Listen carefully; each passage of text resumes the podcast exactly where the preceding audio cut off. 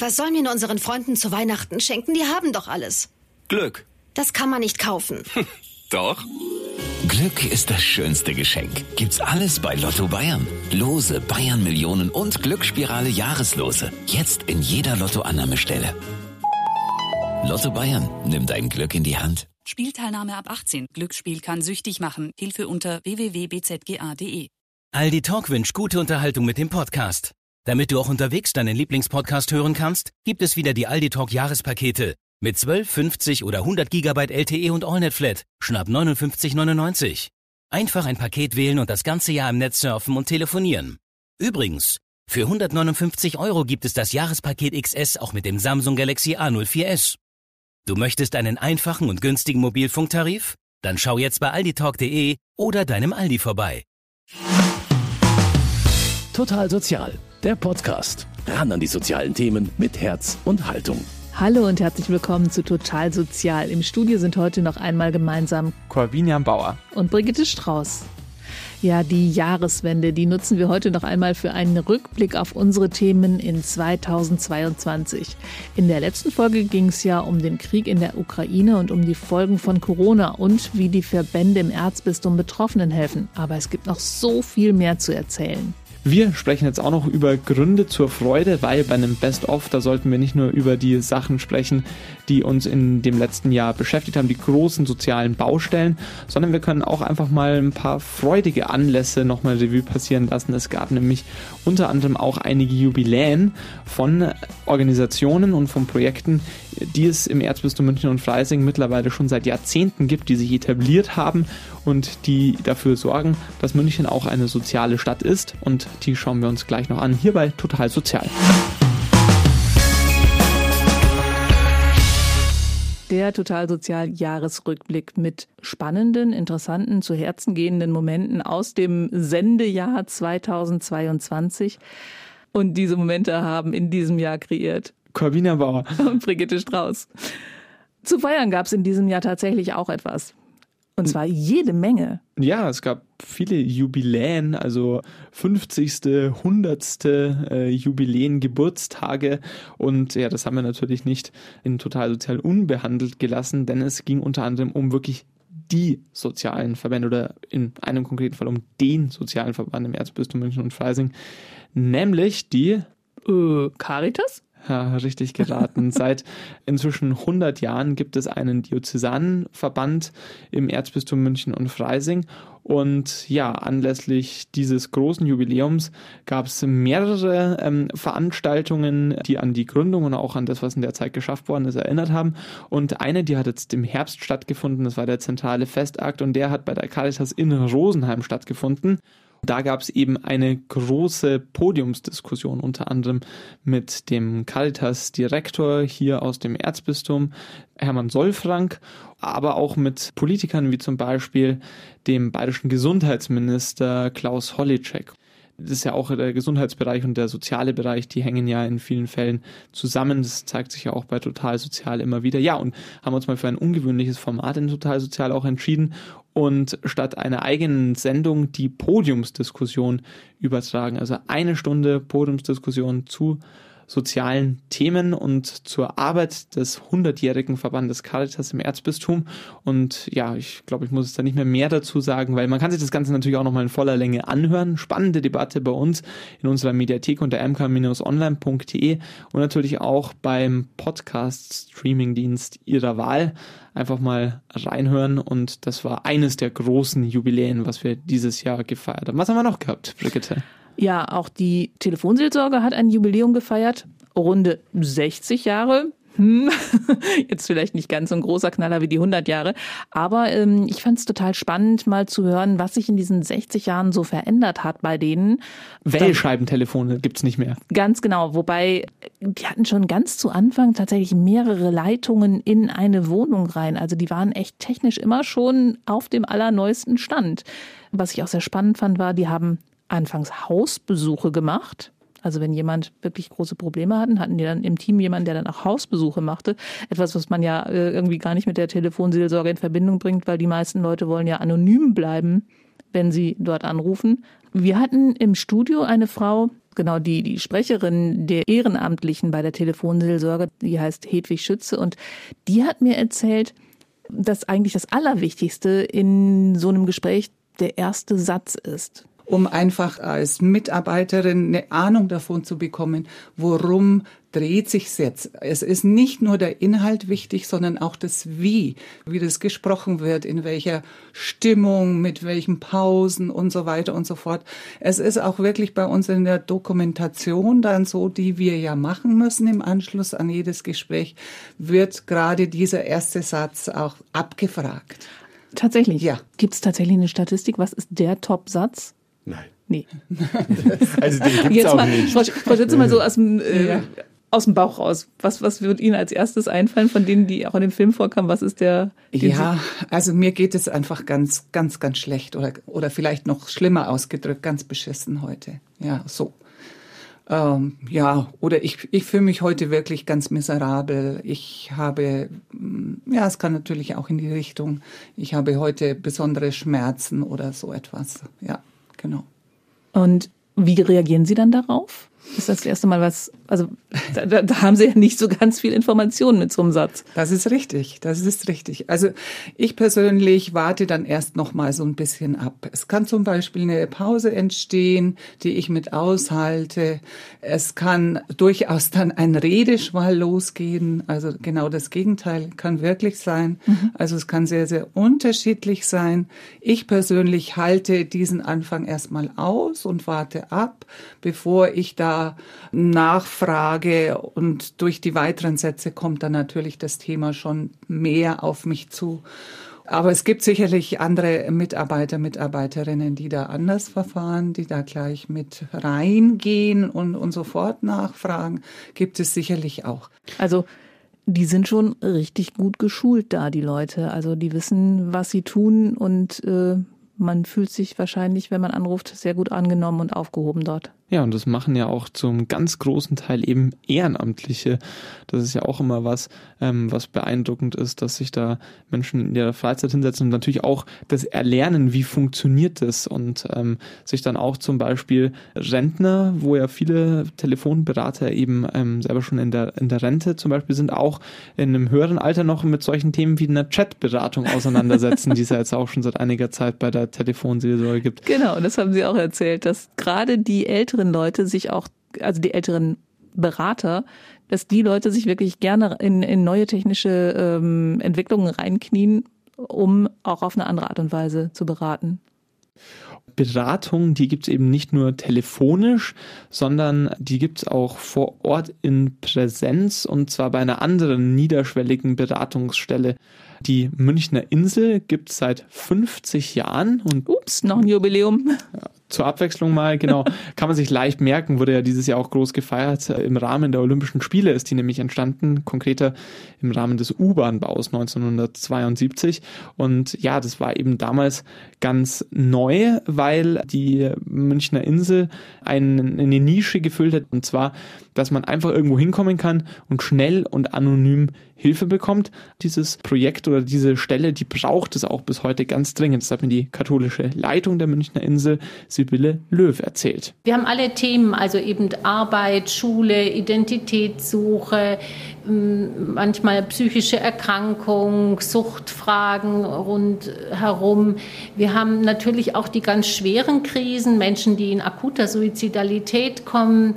Menschen, die akut traumatisiert sind. Es ist so äh, unser täglich Brot, dass wir wirklich mit so schweren Sachen zu tun haben. Auch Menschen nach schweren Verlusterfahrungen, also der ganze Bereich Trauer, wenn irgendwas wirklich eine Familie oder das Leben auseinanderreißt. Ähm, Münchner Insel heißt die Einrichtung, entstanden in den, im Zuge der, der Olympiade in, in München, der Olympischen Spiele, muss man ja immer sagen. Vier Jahre dazwischen sind die Olympiade. Aber die liegen noch nicht mitten im Olympiasee, oder? Ich meine, warum heißen die Insel? Wo sind die? Die sind am Marienplatz und zwar im Zwischengeschoss der S- und U-Bahn-Station. Genau, und äh, Insel, der Name, weil sie eben quasi in diesem Verkehrsstrom in diesem Fluss sind die eben so eine Insel der Ruhe. Man kann da einfach hingehen, man kann da einfach reingehen, ähm, man muss sich davor nicht anmelden, man bekommt sofort einen Berater oder eine Beratung, man muss nicht erstmal sagen, wer man ist und so weiter, sondern man spricht sofort mit jemandem und sagt, hey, ich habe ein Problem, können wir da bitte mal darüber sprechen? Und ja, dieses Angebot, das nutzen ganz viele Menschen und auch ähm, viele, von denen man es nicht erwartet hat, mir Sibylle Löw erzählt. Das sind wirklich Menschen wie Sie und ich, also nicht nur die psychisch Kranken oder nur die Wohnungslosen oder nur die so und so, sondern einfach wir normale Bürgerinnen und Bürger, die durch irgendeine Situation sagen, boah, irgendwie jetzt zieht, ich habe eine plötzliche Krebsdiagnose gekriegt und jetzt zieht es mir einfach den Boden unter den Füßen weg. Ja, damit habe ich nicht gerechnet, das habe ich nicht erwartet, ich weiß gar nicht, wie ich das meistern soll. Also einfach mal vorbeischauen, wenn man was auf dem Herzen hat. Wie Telefonseelsorge, nur live und in Farbe. Genau. Und ja, jeden Tag ist es möglich und das eben schon seit 50 Jahren. Es hat sich ein bisschen was geändert seither. Der Marienplatz ist ja umgestaltet mhm. worden. Früher hat es diese Kioske ähm, gegeben. Du erinnerst dich wahrscheinlich noch. Ja, natürlich. Du etwa nicht. Na, doch, natürlich schon. Also so, so viel älter bin ich auch nicht. Ja, ist richtig. Ähm, Höchstens doppelt so alt. aber ich erinnere mich auch noch daran, dass diese Kioske da eben die, in den Farben auch, die bei den Olympischen Spielen ja. eben so bisschen die Corporate Identity waren, gestaltet waren. Ja, und aus denen ist man umgezogen. Aber ansonsten hat sich die Beratung, äh, dieses Beratungsangebot Angebot, das arbeitet weitgehend sehr ähnlich und ist auch genauso gefragt wie früher. Inzwischen hat sich das total etabliert. Damals, als die begonnen haben, war das aber einfach noch was, was ganz neu war, wo die Münchner Insel mit am ersten dabei war und wo sie auch ein bisschen als Vorbild äh, gedient hat. Das hat mir der erste katholische Leiter der Münchner Insel, Norbert Mohr, erzählt. Also in dieser gleichen Zeit wie die Insel entstanden viele ähnliche Beratungsstellen. Und man hat sich dann auch gegenseitig Leute äh, zugewiesen. Man hat gesagt, geh besser dorthin, da bist du aufgehoben. Oder man konnte, der bei uns war, wenn er ein ganzes spezielles Problem hatte, ob Eheberatung oder, oder Suizidprobleme, dann konnte man sehr schnell dort anrufen und sagen, da kann jemand, wir haben jemanden. Oder wir hatten auch Kontakte zu, zu Psychiatern oder zu Nervenärzten auch, die uns immer bereit waren, direkt zu helfen. Also ein Münchner Erfolgsmodell und eine ganz zentrale Schaltstelle so im Netzwerk der sozialen Hilfsangebote in München. Und da muss man sagen, München ist zwar immer eine reiche Stadt, dann ist man immer verwundert, dass München auch viele soziale Probleme hat, aber es gibt eben in München auch ein ganz dichtes Netz von äh, sozialen Hilfsangeboten und die Münchner Insel war da von Anfang an mit dabei und sitzt heute da eben mittendrin in der Stadt und äh, mittendrin in den Problemen und weiß, wo die Menschen die richtige Hilfe bekommen. Und wir hoffen, Sie müssen keinen Quadratmeter Mietpreis zu Münchner Preisen bezahlen. Nein, das zahlt tatsächlich die äh, Stadt München. Ah, genial. Und man hofft natürlich, dass das auch weiterhin so bleiben wird. Also auch da auf eine gute Kooperation. Es gab viele Vereine und Verbände, die uns ihre Projekte vorstellen. Bei einem warst du, glaube ich, im vergangenen Jahr ganz besonders oft ja, oder auch schon seit Jahren bin ich da in, ähm, in, einem sehr häufigen Austausch. Und zwar ist es der KMFV, der katholische Männerfürsorgeverein. Und der kümmert sich gerade im Bereich der Wohnungslosenhilfe. Und unter anderem habe ich da eben eine Einrichtung in Gelbersdorf besucht. Das ist so ein sehr, sehr kleiner Ort äh, bei Freising. Der besteht letztendlich eigentlich nur aus vier Häusern und drei davon gehören eben äh, zu einer Einrichtung, die heißt das Anton Hennecker Haus. Ja, da habe ich unter anderem einen Herrn getroffen, der dort inzwischen als Gärtner arbeitet. Das ist eine Einrichtung, die sich eben der Resozialisierung von ehemals Wohnungslosen widmet. Und ich habe da unter anderem gesprochen eben mit Thilo Ertel, dem Gärtner. Und er hat mir mal erzählt, wie es bei ihm dazu gekommen ist, dass er sein Dach über dem Kopf verloren hat. Die Gründe waren, dass meine Frau auf relativ flott äh, ihr Leben neu orientieren wollte ich war tatsächlich überfordert mit der Situation und es war nicht mehr rettbar. Also für mich war es ein familiäres Desaster, wo ich mich dann wirklich zurückgezogen habe erstmal und ein Jahr in der freien Natur gelebt habe. In der Wildnis? Ja, er hat dann in einem verlassenen Bauernhof erstmal gelebt für ungefähr ein Jahr das war alles zu Beginn der Corona-Pandemie, als er da von zu Hause ausgezogen ist. Und dann hat er ein Jahr lang in einem verlassenen Bauernhof gelebt, ganz autark, hat einfach erstmal zu sich finden müssen. Ja, und hat nach einem Jahr dann aber festgestellt, jetzt äh, muss ich auch wieder einen Weg zurück in die Gesellschaft finden.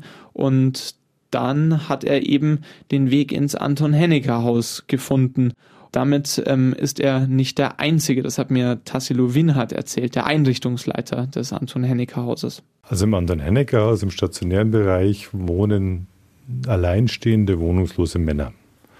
Das sind Menschen, die direkt von der Straße kommen. Es sind Menschen, die aus anderen Einrichtungen kommen, aus der Psychiatrie, auch aus JVA. Was sie alle verbindet, ist, dass sie nicht aus eigener Kraft wieder selbstständig Fuß im Leben fassen können. Und was sie alle vereint, ist, dass sie an ihrer Situation was ändern wollen, dass sie anpacken wollen. Und für uns spielt dabei eben eine große Rolle, dass sie was arbeiten, also sich beteiligen an der Gemeinschaft und etwas entstehen lassen. Die haben eben auch mehrere Werkstätten, in denen die ehemals Wohnungslosen dann eben auch ein bisschen ihre eigenen Fähigkeiten so ein bisschen wiederentdecken können und vielleicht auch wieder einen Einstieg finden können in den Arbeitsmarkt.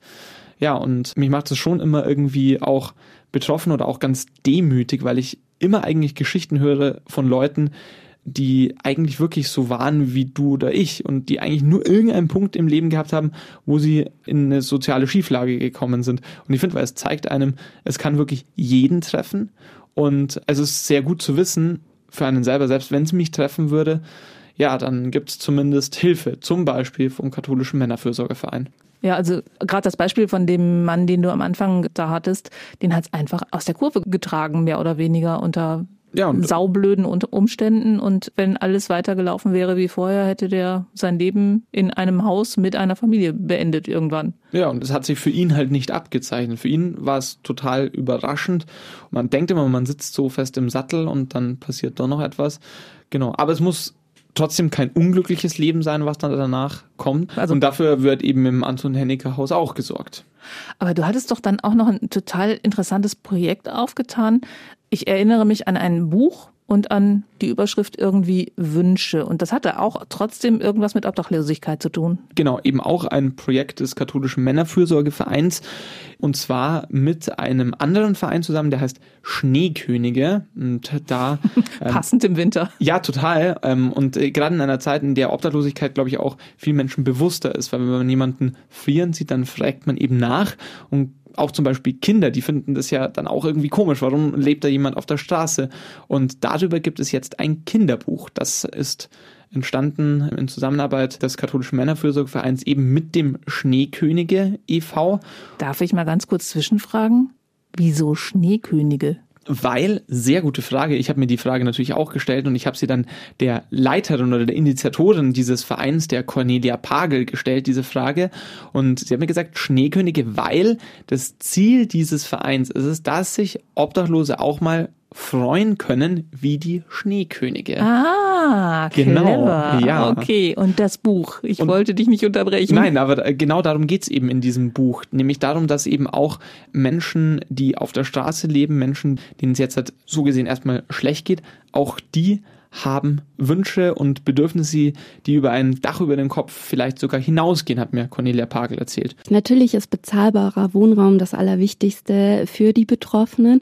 Aber wir haben einfach festgestellt, hier in München ist das Hilfesystem in Summe sehr, sehr gut und hier macht das einfach Sinn, an bestehenden Hilfsprojekten anzuknüpfen. Und was den Menschen aus unserer Sicht am allermeisten fehlt, neben bezahlbarem Wohnraum, ist Nahrung für die Seele. Und aufgrund dessen sind wir eben auf die Idee gekommen, einen Verein zu gründen, der Wünsche erfüllt. Es gibt solche Vereine für schwerkranke Kinder, für äh, sterbenskranke Erwachsene, aber wir konnten keinen Verein finden, der wohnungslosen Wünsche erfüllt. Was sind das für Wünsche oder wie, wie erfüllen Sie die dann? Das sind ganz unterschiedliche Wünsche. Das können Sachen sein wie, also ich sage es mal, sinnvolle Sachen oder nötige Sachen wie eine neue Brille oder sowas. Das kostet ja was oder eine Zahnarztbehandlung. Aber es können auch Sachen sein wie zum Beispiel eine Gitarre, denn man hat vielleicht auch, wenn man bedürftig ist, auch mal das Bedürfnis, zum Beispiel Musik zu machen und sich dabei gut zu fühlen. Und diese Wünsche, die sammeln die Schneekönige eben in Zusammenarbeit mit dem katholischen Männerfürsorgerverein und den Häusern, ähm, die der Verein betreibt und andere soziale Einrichtungen. Dann landen die wieder auf so einem Wunschzettel, auf so einer langen Liste, auf deren Homepage. Und dann kann man eben ähm, so Crowdfunding-mäßig als jemand, der da drüber stolpert und sagt, hey, das Projekt finde ich interessant, da kann man eben dahin spenden. Und genau dieses Prinzip, das erklärt eben auch eben dieses Kinderbuch, was die dazu herausgegeben haben und was eben auch mit Bildern, die von wohnungslosen Menschen gemalt worden sind, gestaltet worden ist. Also wirklich ein total schönes Projekt. Und wo man das Buch bekommt, findet man natürlich auch bei uns auf der Homepage unter mk-online.de. Und zwar in der Folge, in der es um die Wünsche ging. Genau, die der Schneekönige. Ja, das war ein spannendes, aufregendes, abwechslungsreiches Jahr bei Total Sozial, dieses Jahr 2022. Durch das Jahr geführt haben Sie, Corbinian Bauer, das bin ich. Und Brigitte Strauß, und das bin ich. Und wir hatten natürlich auch echt coole, witzige, zu Herzen gehende und vielleicht auch manchmal schiefgehende Einsätze. Was fällt denn dir da so ein? Was war denn deine lustigste Sendung? Ja, lustig. Also es sind ja immer so Themen, wo man sagt, ja, die haben meistens ja schon einen sehr ernsten Anlass, aber ähm, das ist ja auch das Schöne, dass die Verbände immer so Lösungen dafür finden, die so mitten im Leben stehen. Und eine, die hat mir dieses Jahr besonders gut gefallen, ein Thema, da gab es eine Fahrradwerkstatt von den ambulanten Erziehungshilfen in München-Mosach. Da hat man einfach Menschen, die einfach wirtschaftlich nicht so ähm, gut beieinander sind, die haben da die Möglichkeit bekommen, von einem professionellen Fahrradmechaniker im, sich das Fahrrad reparieren zu lassen im Frühjahr. Das ist natürlich irgendwie wichtig, weil so eine Fahrradreparatur, die kann halt mal schnell 50, 60, 100 Euro kosten, wenn man Ersatzteile braucht. Dort hat es die Reparatur umsonst gegeben und da bin ich halt auch mal hingefahren mit, mit, deiner, ja. mit einer deiner Schrottkarren oder was? ja, also ich, ich hänge ja schon sehr an meinem Radl. Das ist ein altes Peugeot-Radl, ähm, das ist schon ja. deutlich älter als ich. So, man muss sagen, ich hänge dran, aber ich behandle es momentan nicht besonders pfleglich, weil ich benutze es jeden Tag bei jedem Wetter und ähm, die Zeiten, in denen ich sowas reparieren kann, die sind dann eher über überschaubar geworden und dann habe ich. Weil du so viel auf Einsätzen bist für total sozial. Natürlich. Also ist es doch nur legitim, dass du dein Fahrrad mit zum Einsatz nimmst. Richtig. Ich habe es dann allerdings nicht reparieren lassen, einfach aus Zeitgründen und weil es ja in der Zeit, wo man meins repariert, auch jemandem ähm, geholfen werden kann, der es vielleicht wirklich nötig hat. Aber ich habe mir zumindest mal so eine gewisse Diagnose stellen lassen von dem Fahrradmechaniker und da habe ich mir auch hinterher gedacht, oh Mensch, das hat kein gutes Bild äh, auf mein Fahrrad geworfen. Was hat er denn gesagt? Ja, also er hat alle möglichen Sachen aufgezählt und hat gemeint, mein Vater braucht noch ganz viel Liebe. Und dann, dann habe ich mir echt so gedacht, ach, das ist eigentlich sehr schade, weil dann spiegelt sich in meinem Fahrrad nicht meine Liebe zu ihm wieder. Aber naja, vielleicht muss ich das einfach mal wieder angehen jetzt. Oder spätestens im Frühling, wenn Was? du dann wieder bei schönem Wetter fahren kannst. Ja, das ist ja, schauen wir mal, wann es kommt. So, das war so ein Highlight für mich. Was war denn für dich so eine Sendung, wo du gesagt hast, Mensch, die ist dir auf eine gewisse Art und Weise als Anekdote im Gedächtnis geblieben, auch nicht nur von dem, was erzählt worden ist, sondern vielleicht auch von dem, wie so eine Sendung dann entsteht und mit was für Ungeplantheiten man sich dann mal auseinandersetzen muss. Da gibt es zwei Sendungen. Ich muss vorausschicken, dass ich kein besonders inniges Verhältnis zu Geflügel habe, außer wenn sie auf meinem Teller liegen. Ähm, Wie, was, was, hast du sonst? Hast du die, ich, ich das ein bisschen die Vögel gesehen oder? so ähnlich, genau. Also wenn, ich finde das so ein bisschen unheimlich, wenn die so vor sich hin picken und auf mich zugeflogen. Und ausgerechnet ich habe mir einen Termin gemacht in einem Hühnerprojekt. Es gibt nämlich tatsächlich Therapie Hühner in verschiedenen, nein, in, zumindest in einer Einrichtung, die ich besucht habe. Therapie Hunde kennt man ja. Dass Leute mit Hunden ins Altenheim gehen und das den Delfintherapie kennt Delfintherapie, man das ist halt wirklich für für physiotherapeutische Zwecke sehr sinnvoll. Aber ähm, Hühner in einem Altenheim für Menschen mit psychischer und geistiger Behinderung. Das fand ich schon ein bisschen interessant. Und ich bin halt dahin gekommen und mitten im Hühnerstall gelandet. Und das hat man dann auch gehört. Und die Frau, die das Ganze organisiert hat, heißt Magdalena Schön, die ist angehende Sozialarbeiterin und durfte dieses Projekt dort verwirklichen. Und die hat mir dann auch ein Huhn vorgestellt. Das ist die schönste von uns, das ist die Bertha. Die hat das schönste Gefieder. Die war aber im Herbst oder so, war die in der Mauser, da sah die furchtbar aus. Die hatte da gar keine Federn und ähm, war total kahl. Und dann waren wir beim Tierarzt aber nach drei Wochen war das dann auch wieder gut und die Federn haben sich neu gebildet und dann war alles wieder wunderbar.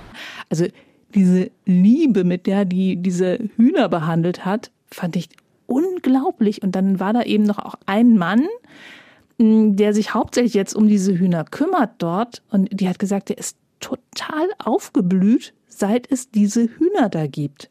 Der kommt dann hier, sperrt auf in der Früh, gibt den Hühnern Futter, Wasser und schau, dass alle da sind, alle fünf Stück. Und man merkt halt, er ist gesprächiger, er hat was zu erzählen, hat jetzt einfach einen neuen Sinn. Er ist besser drauf, er ist gut gelaunt. Äh, wenn die Sonne scheint, dann freut er sich, weil es den Hühnern automatisch gut geht und dann geht es auch ihm gut. Und das hat er mir dann so auch mal gesagt und das, das war grandios. Und ich habe diesen Mann eben auch getroffen. Der hat sich nicht getraut, ins Mikrofon zu sprechen. Aber du hast wirklich gesehen, der hat gestrahlt, wenn er seine Hühner da gesehen hat. Ich durfte dann auch ein Huhn mal kurz auf den Arm nehmen. Die und interviewen ja wahrscheinlich auch, oder? Ich habe das Huhn natürlich interviewt, hast du ja am Anfang gehört.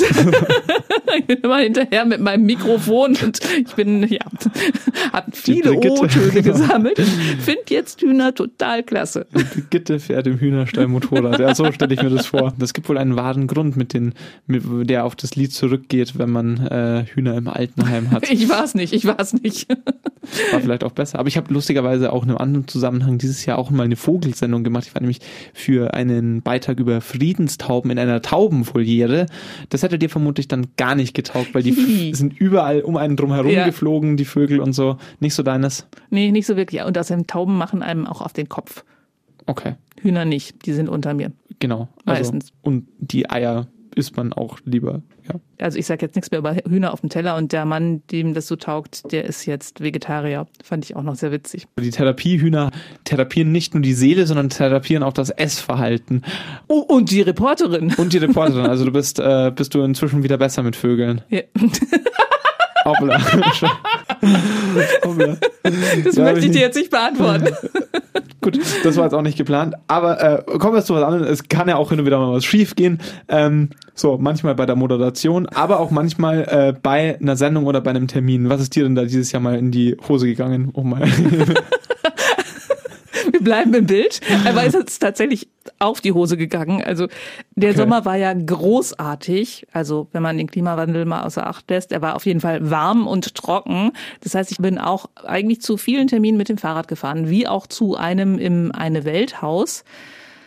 Und ich war kaum aus dem Haus, dann haben sich die Himmelsschleusen geöffnet und ich war pudelnass, als ich angekommen bin. Also es troff wirklich aus der Hose raus und es war der Regen. Ähm, die Schuhe waren pitchnass, also äh, alles, wirklich. Ja, ich hätte auch in eine Badewanne springen können. War natürlich ein bisschen peinlich, als ich dann da hinkomme. Ich musste mich ja da auch auf irgendwelche Stühle setzen und überhaupt. Aber das wirklich Lustige war, dass im eine Welthaus am Tag vorher eine Klamottentauschparty, also eine Kleidertauschparty stattgefunden hat und die konnten mir neue Klamotten anbieten. Ich hatte Wie zwar ein praktisch. bisschen was zum Wechseln dabei, aber das war echt super, dass ich da mich trockenlegen konnte. Also ich finde, unsere Vereine und Verbände sind halt super und hilfsbereit und helfen in wirklich allen Lebenslagen. Das zeigt's. Also wenn man da, egal wo man gerade herkommt, was man gerade für ein Problem hat, und es kann gut sein, dass das Problem dann da vor Ort gelöst wird. Das hat uns das Jahr 2022 auch wieder einmal gezeigt. Sind wir gespannt auf ein neues? Natürlich sind wir gespannt auf ein neues Jahr 2023. Wir machen weiter immer mit den Berichten aus den sozialen Verbänden. Wir schauen auch im kommenden Jahr hinter die Kulissen von Vereinen und erzählen die spannenden Geschichten von Menschen, die helfen und Menschen, denen geholfen wird. Und uns freut es natürlich auch, wenn Sie auch wieder mit dabei sind. Und das ganze Jahr, das können Sie genauso wie diese Sendung wieder nachhören.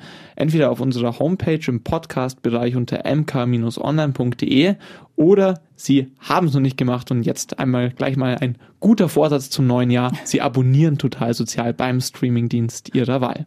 Und in diesen ruhigen Zeiten kann man es auch mal das komplette Jahr durchbingen. Wir wünschen auf alle Fälle auch im kommenden Jahr viel Spaß hier bei Total Sozial mit Corbina Bauer und Brigitte Strauß. Machen Sie es gut. In den nächsten beiden Wochen gibt's allerdings keine neue Folge von Total Sozial. Da sind wir im Winterurlaub. Los geht's wieder am 20. Januar und da wird der liebe Corbinian den Caritas Energieberater zu Gast haben.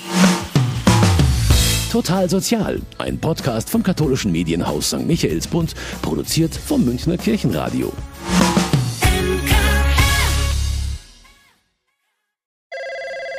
Tagobank, Sarah Muth. Hallo, ich rufe wegen der Glühwürmchen an. Äh, Glühwürmchen?